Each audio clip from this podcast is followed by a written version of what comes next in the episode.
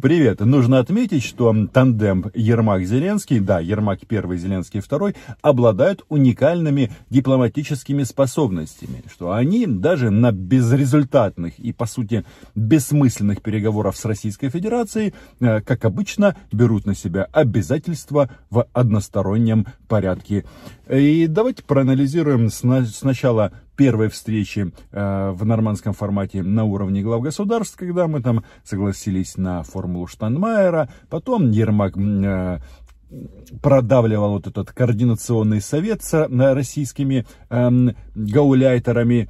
И вот сейчас мы узнаем по результатам встречи в Берлине, что э, украинская сторона обещала изменить постановление о местных выборах, которые намечены на 25 октября. Самое, что меня больше всего бесит, а, так это то, что все а, новости по поводу уступок или заявлений об уступах со стороны Украины анонсируют исключительно на российские представители. Вчера эти переговоры длились сколько там, 7 часов, и судя по лицам таких людей, как Козак, было действительно жарко, но факт остается фактом. О чем он сказал по результатам переговоров? Что Украина согласилась пересмотреть э, порядок проведения местных выборов. А что в частности, не устраивает российское государство в этом вопросе. Да я вам просто возьму, да и прочитирую, процитирую. Это пункт номер 4. Тут сказано о том, что выборы на оккупированных территориях а, возможны після припинення тимчасової окупації та збройної агресії Російської Федерації проти України, а саме виведення усіх незаконних збройних формувань, керованих контрольованими і фінансованими Російською Федерацією російських окупаційних войск.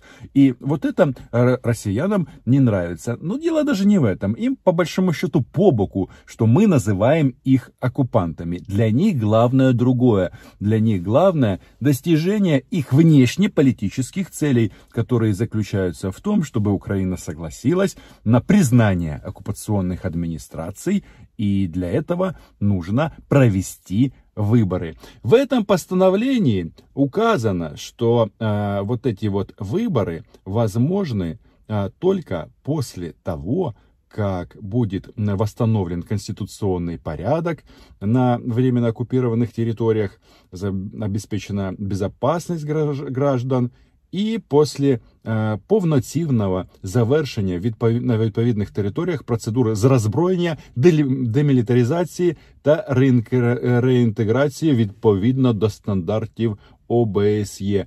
І що важливо, тут же сказано про те, що Україна має повністю контролювати державний кордон. И, казалось бы, что тут удивительного, как можно провести выборы по украинскому законодательству, если страна-агрессор а, полностью контролирует границу и, соответственно, может делать все, что угодно. Да, критики этого постановления начинают визжать, мол, это а, противоречит Минским соглашениям, что а, граница должна быть передана в самый последний момент. Не оценю этот документ, он подписан под дулом пистолета, но факт остается фактом.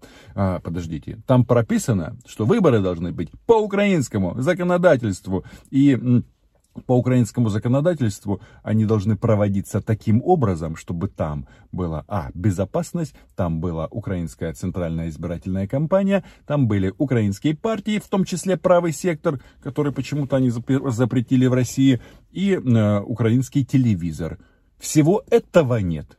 И вот сейчас, то есть самый ключевой момент, а, получается, что Украина пообещала подумать по этому поводу. Лично я не верю, что постанова это будет каким-то образом а, изменена или что-то будет там откорректировано, потому что, да, действительно местные выборы, и если это будет предложение а, в таком ключе, что а, давайте-ка а, прогнемся как, коз, как, как Ермак перед Козаком всей страной, то масса депутатов, в том числе среди слуг народа, они скажут, ребята, вы что там, куку -ку или как?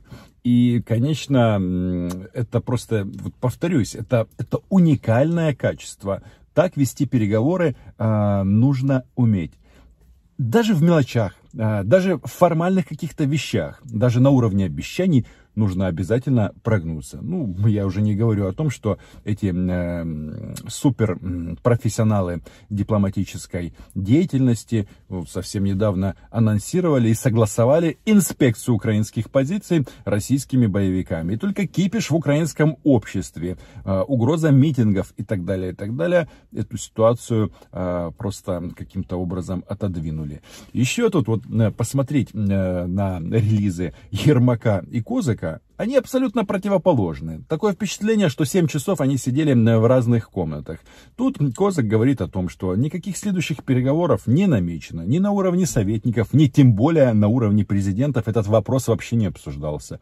А наш дорогой Ермак говорит о том, что вот а, через несколько недель пройдет новая встреча советников, а потом мы будем обсуждать встречу на уровне президентов а, в нормандском формате. Я вот думаю, ребят, а, а вы уверены, что эти переговоры надо, если в результате вы только набираете новые э, уступки? Вместо того, чтобы, как новая команда, констатировать, что, ну, что вы там говорили, э, Порошенко барыга, хорошо, но должна же какая-то быть четкая линия. И, э, по-моему, она вроде, с одной стороны, у Z-команды прослеживается. Они же говорят, что граница в первую очередь. А когда касается э, встречи с россиянами, то обязательно начинают юлить.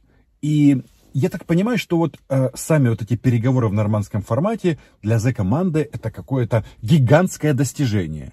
В чем это достижение? В новых условиях, э, в новых обязательствах Украины. Я вот не уверен, что эта позиция абсолютно правильная по сути. Да, из важного, что было заявлено, и представитель России, и представитель Украины говорит о том, что вот будем стараться э, сохранить перемирие.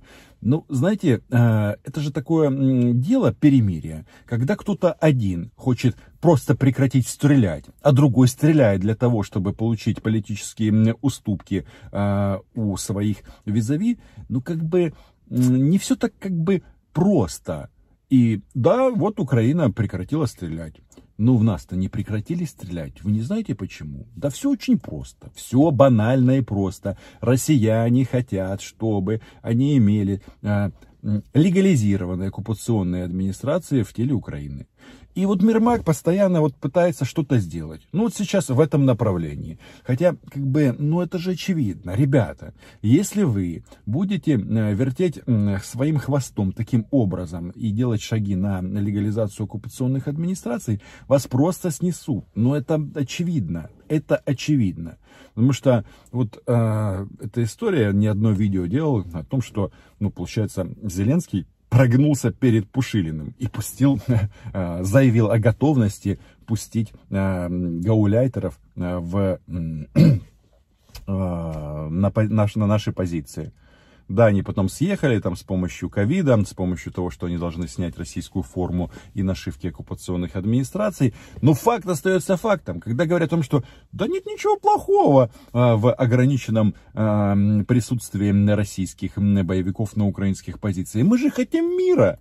А, ребята, вот еще раз, что нужно в такой ситуации а, делать? Просто нужно зафиксировать а, состояние дел на сейчас. Потому что э, вот этот же Козак, он там возмущается, что вот Украина как бы не идет на уступки. Э, то скажите, чего вы хотите, если вы не хотите выполнять Минские соглашения. Минские соглашения будут выполняться так, как скажут в Киеве. Вот и все, а не в Москве. И э, э, чего мы хотим? Мы хотим декупации украинских территорий. Что для этого нужно сделать? Не так уж и много. Роспуск оккупационных администраций. Пушилин, кто там еще этот э, товарищ э, из э, Луганска, э, переезжают в Российскую Федерацию, о которой они так много мечтали. Но и могут создавать народную республику как угодно и где угодно. Могут где-нибудь за Уралом, могут где-нибудь в европейской части России. Вот и все. А нам как бы предлагают мало того, чтобы сохранить оккупационные администрации, они хотят просто односторонних уступок. Возникает вопрос, Нахрена? Нахрена нам это? Вот зачем?